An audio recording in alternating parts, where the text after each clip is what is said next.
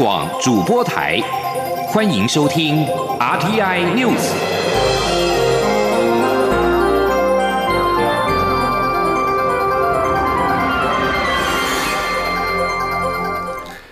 各位好，欢迎收听这节央广主播台提供给您的 RTI News，我是陈子华。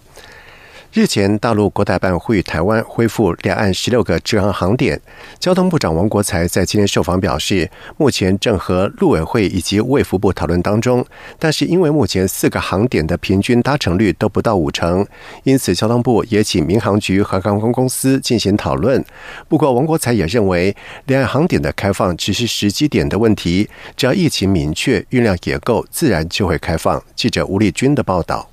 大陆国台办一号晚间声称，已透过海峡两岸空运协议，向台湾民航主管机关建议恢复台胞反应较为集中的广州等十六个两岸直航航点。对此，交通部长王国才三号出席观光节大会时证实，的确有接到陆方的诉求，并表示，两岸过去在 COVID-19 疫情前有五十一个航点，疫情。期间仅剩北京、上海、厦门及成都四个航点。现在陆方希望恢复广州、南京、重庆、杭州等十六个航点。不过，王国才指出，由于目前四个航点的平均搭乘率都不及五成，因此交通部除了与陆委会及卫福部密集讨论，也请民航局与航空公司进行讨论。但是，王国才。也认为，两岸航点的开放只是时机点的问题，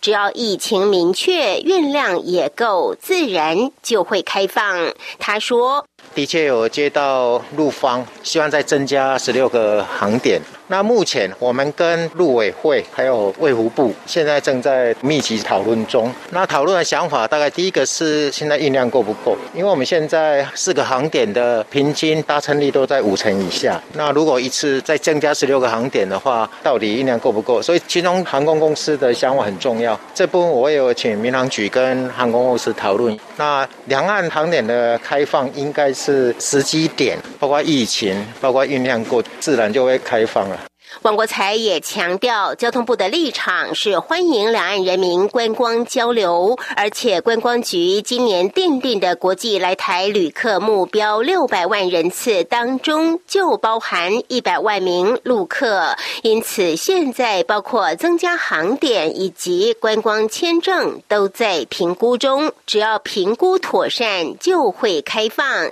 也期待届时预估的量能够达标。王国才。进一步指出，未来在疫后强化经济与社会韧性特别条例中的加速扩大吸引国际观光客来台方案，针对团客及自由行的促销方案，都将同时适用在陆客身上。此外，蔡英文总统也特别指示，在扩大国际观光客方案中，针对观光产业缺工的问题，由政府寄出一些短期薪资。补贴以吸引人才回流。中央广播电台记者吴丽君在台北采访报道。英国和澳洲在英国举行两国外交暨国防部长二加二会谈，在会后联合声明重申台海和平稳定的重要性。外交部在简表示高度的欢迎跟肯定，强调我国政府将在既有深厚基础上，持续与英国、澳洲等理念相近国家紧密的合作，强化民主韧性，捍卫以规则为基础的国际秩序，共同维护台海以及区域乃至于国际和平稳定与繁荣。记者王兆坤。的报道，英澳外交暨国防部长会后联合声明，强调台海和平稳定重要性，鼓励在不使用武力或胁迫情况下和平解决两岸问题，重申反对片面改变台海现状，并将在各领域致力深化与台湾关系，以及共同合作支持台湾有意义参与国际组织，同时将增进印太区域各国韧性，确保印太区域开放、稳定、繁荣，尊重主权、人权及国际法。外交部表示，这一次英澳二加二会谈联合声明，是继今年一月美日领袖峰会、法澳外长暨防长二加二会谈后，国际间再度重申对台海和平与稳定的重视，且英国与澳洲都是理念相近重要伙伴。我国政府将持续与理念相近国家合作，共同维护国际的和平、稳定与繁荣。外交部发言人刘永健说：“凸显台海和平是维护自由与开放的印太区域乃至国际社会稳定繁荣不可或缺的一环。未来，台湾将持续与理念相近的国际伙伴深化合作关系，致力实现共同目标及愿景。”澳洲近来外交动作不断，上述一月底举行的法澳二加二会谈会后联合声明就表示。法澳共同努力支持台湾有意义参与国际组织，并将深化与台湾的关系，呼吁不以威胁、不使用武力或强制手段，透过对话和平解决两岸问题，重申反对片面改变现状。中央广播电台记者王兆坤台北采访报道。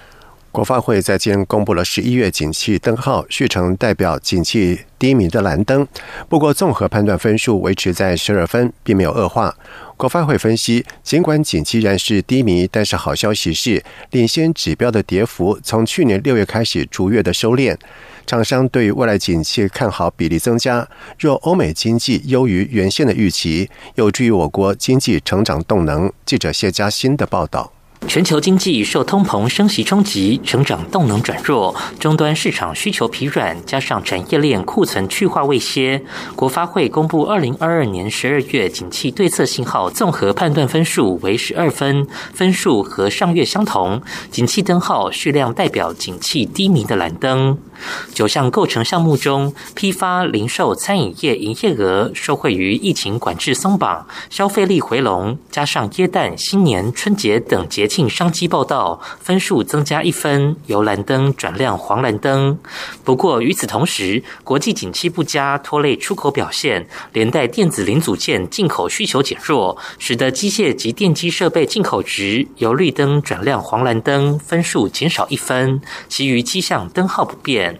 国发会分析，当前景气仍是低迷，领先指标持续下跌，且在中国经济表现、欧美物价通膨、欧洲能源危机等多项不确定性环伺下，景气能不能说稳住还有点难讲。要谈复苏，可能得等下半年。不过好消息是，领先指标跌幅逐月收敛，且厂商对于未来景气也慢慢看好。国发会经济处处长吴明慧说：“制造业的营业气候测验点，厂商对未来景气的看法，哈，它逐渐的看好的这个比例在增加，而且制造业营业气候测验点这个也是连续两个月哈上扬。国发会委托中经院编制的 PMI，厂商对于未来六个月展望的这个预期，它其实也是对未来六个月它的看法也慢慢的在修正哈，是往上。所以呃，就是我们觉得还是有一些机会哈，可以看到景气更早一点复苏。”国发会指出，几个国际预测机构近期上修主要国家经济预测。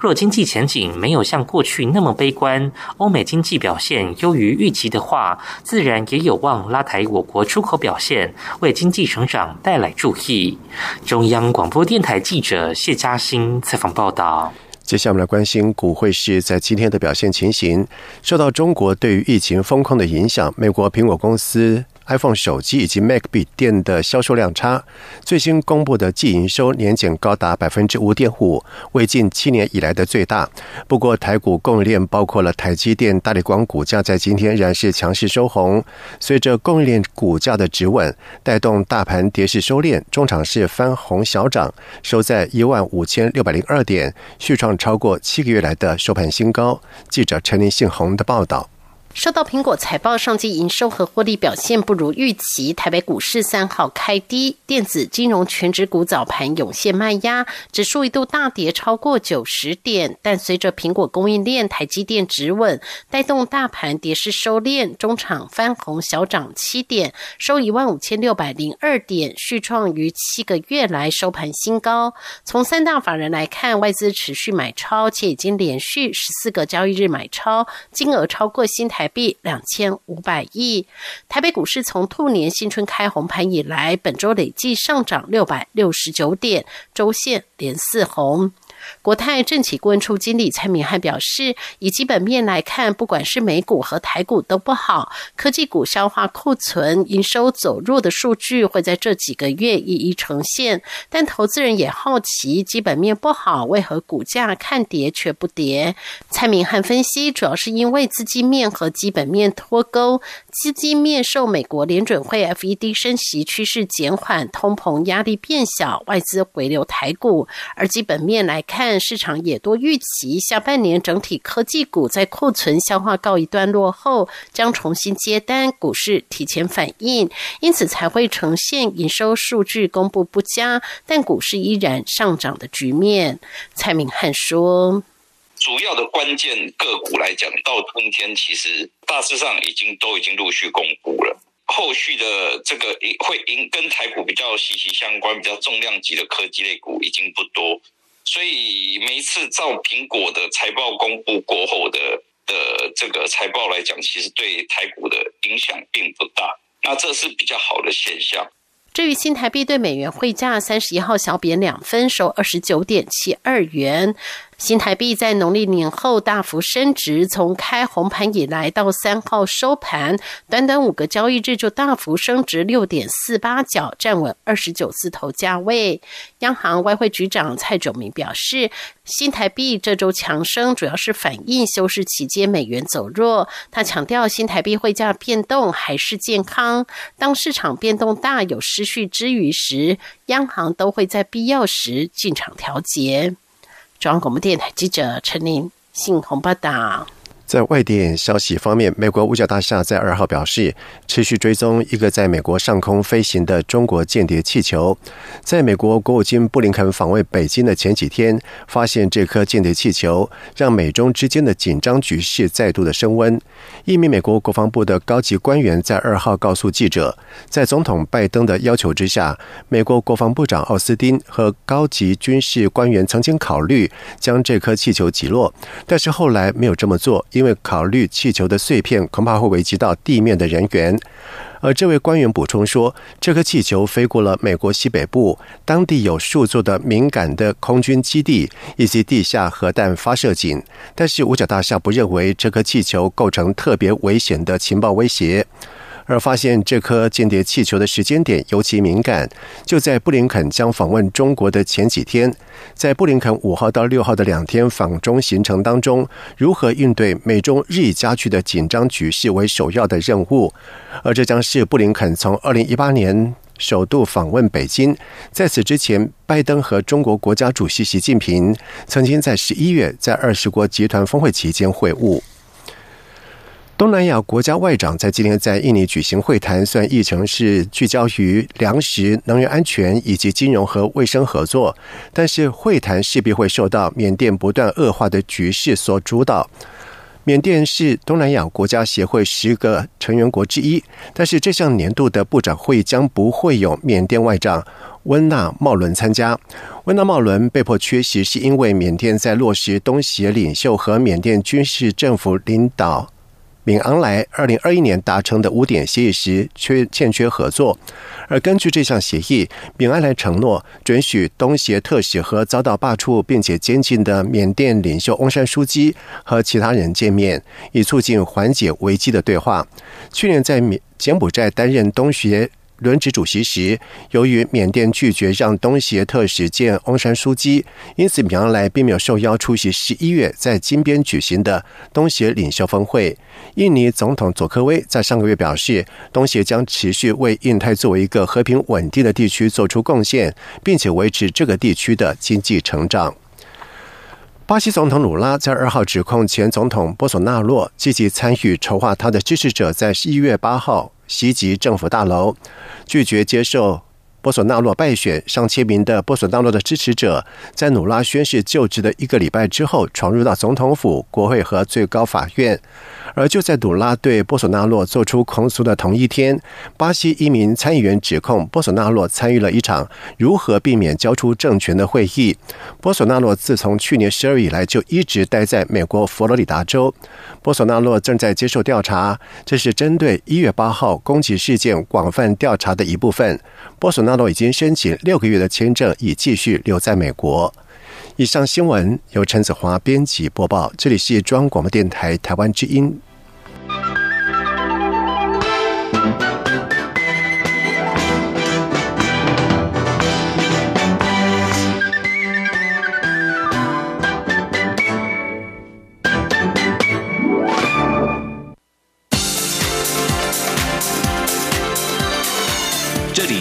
中央广播电台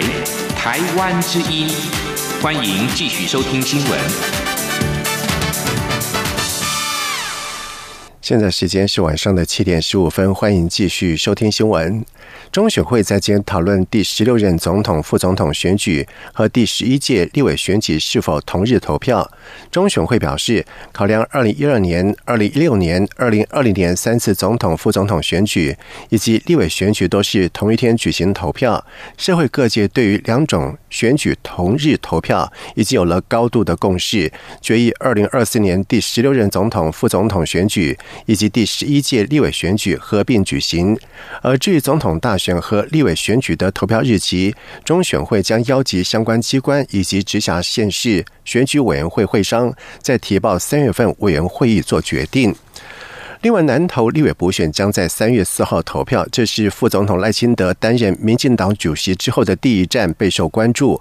赖清德在日前下达动员令，要求全党团结支持，并且指派副秘书长黄建嘉率党中央十二人组成的文宣以及组织团队进驻到南投，全力辅选。而赖清德也将在这个礼拜天前往南投辅选。对于南投的政治版图，向来是蓝大于绿，蔡培慧要如何在这场选战当中突围？黄建嘉表示，他会凸显蔡培慧的人格特质，以及他担任行政院中部联合服务中心执行长时对南投的贡献，加上新内阁上任之后定会带来新气象，相信这些将会是最好的利基点，也是赢得这场选举的关键。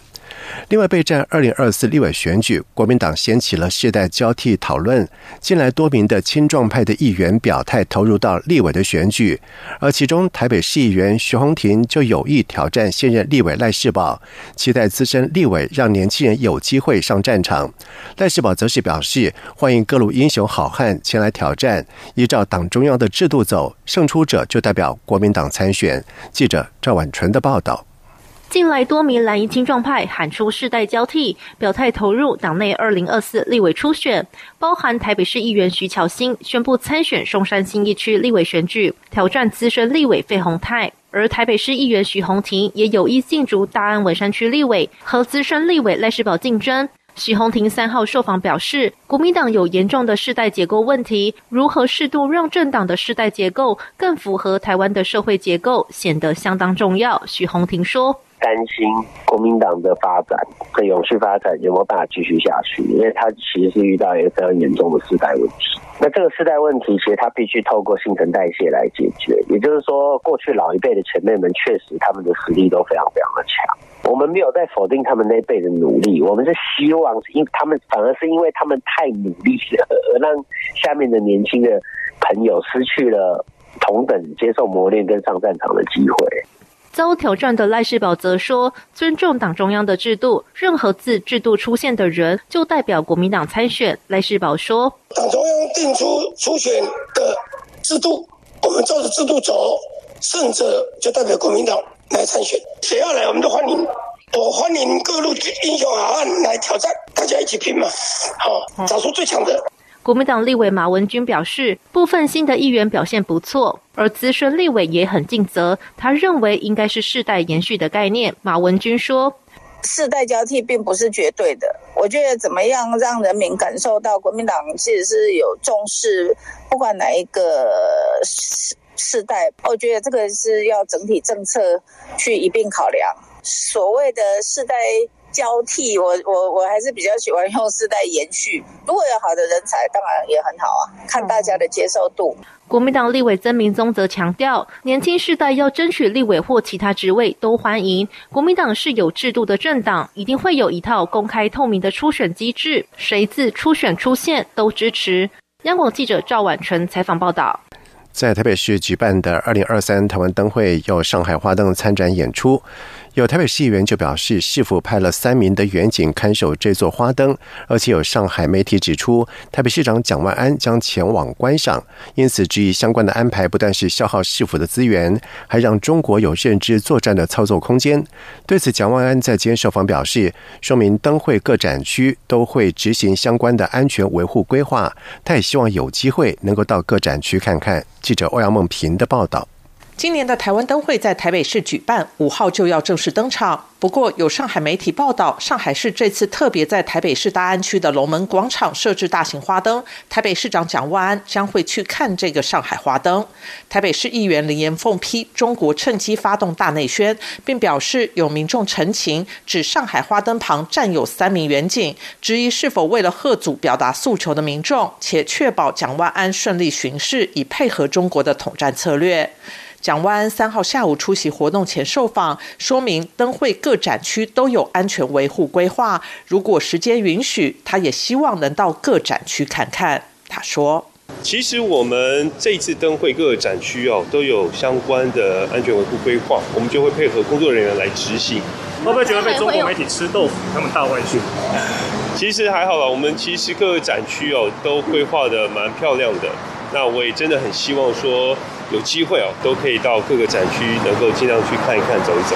三号上任的台北市副市长林奕华上午受访时也表示，在各灯区都有布置警力，没有特别待遇。北市观船局则在稍早举行台湾灯会例行记者会，媒体问今年为何会与上海合作，局长陈淑慧指出，台湾灯会三十四年来在各县市举办，都会邀请国际自费参与。上海曾在二零一六年加入台北灯节，这次在国父纪念馆也能看到各国的花灯。至于蒋万安是否会前往观赏上海花灯，陈淑慧则表示，目前没有相关规划。中央广播电台记者欧阳梦平在台北采访报道。而另外，对于民进党北北基桃市长候选人，在去年九合一选举之前抛出每月新台币一千两百元首都通交通月票规划，中央承诺补助。对此，蒋万安在今天表示，他在二号的行政院会当中提出了北北基桃交通月票一事。他指出，不论从减轻通勤族的负担、低碳永续、城市成本以及交通效益等角度来看，都是应该紧速落实的政策。因此，很希望中央能够兑现承诺。而对于相关的承诺，交通部长王国才也在今天说明了最新的进度。他表示，目前决定将公共运输月票纳入疫后强化经济与社会韧性特别条例中的促进公共运输使用方案。而至于补助的方式，则分为两种：一种是都会区通勤月票，另外一种则是景区观光公车。记者吴丽君的报道。台北和新北自二零一八年起携手推出交通定期票，只要新台币一千两百八十元，三十天内可无限次搭乘捷运以及双北公车，备受通勤族好评。桃园市长张善政也在去年九合一大选期间率先抛出北北基桃一千两百八十元区域月票的证件，随后民进党北北基桃市长。候选人也共同跟进，加码提出一千两百元区域月票方案，并获得行政院及交通部同意支持。至于目前月票规划的最新进度，交通部长王国才三号受访表示，将把公共运输月票纳入以后强化经济与社会韧性特别条例中的促进公共运输使用方案。至于补助。的方式则分为两种，一种是都会区通勤月票，一种则是景区观光公车。他说：“那包括两种，一个就是都会区的通勤月票，包括北北基桃一个，中彰头一个，南高平一个。那这个通勤的月票还纳入新的运具，比如台铁。那另外一个就是，如果地区不是以通勤为主的，我们现在是用观光公车的方式。”那我们现在台湾好行有六十几条路线，我们会把它优化，就是班次加多，以及到我们主要的观光景点做一些路线的调整，就是用公共运输来推广观光。王国才进一步指出，未来台湾好行路线希望可以衔接主要的台铁及高铁车站，让旅客可以搭乘台铁或高铁抵达某个站区后，即可直接搭乘台湾好行前往各地的景区，让游客不用自行开车塞在路上，还要找车位，轻松抵达景区游览，既省时间、省油钱，又可促进绿色低碳旅游。至于促进公共运输使用方案，将是二零二三到二零二五的三年计划，以确保财源无余。目前无论是都会区通勤月票或景区观光公车，都在进行中，只等特别条例通过，交通部就会把预算送进去，立马启动。中央广播电台记者吴丽君在台北采访报道。在美国升息步调趋缓，美元走弱，激励了国际金价的走高。在昨天一度逼近每盎司一千九百六十美元的高价，而国内银楼每钱以高达新台币七千零六十元售出。由于国内民间看好国际金价重登两千美元大关，再加上华人将黄金是视为保值工具，近几个月的银楼也出现了买大于卖的情况。记者陈林信宏的报道。国际金价在 COVID-19 疫情高峰的二零二零年八月创下每盎司两千零七十二美元的高点后，由于全球陆续研发并施打疫苗，避险情绪降温，国际金价在二零二一年三月下探到一千六百美元附近，之后维持低档震荡一段时间。二零二二年初一度又回升至两千美元附近，但又迅速走跌至一千六百美元上下。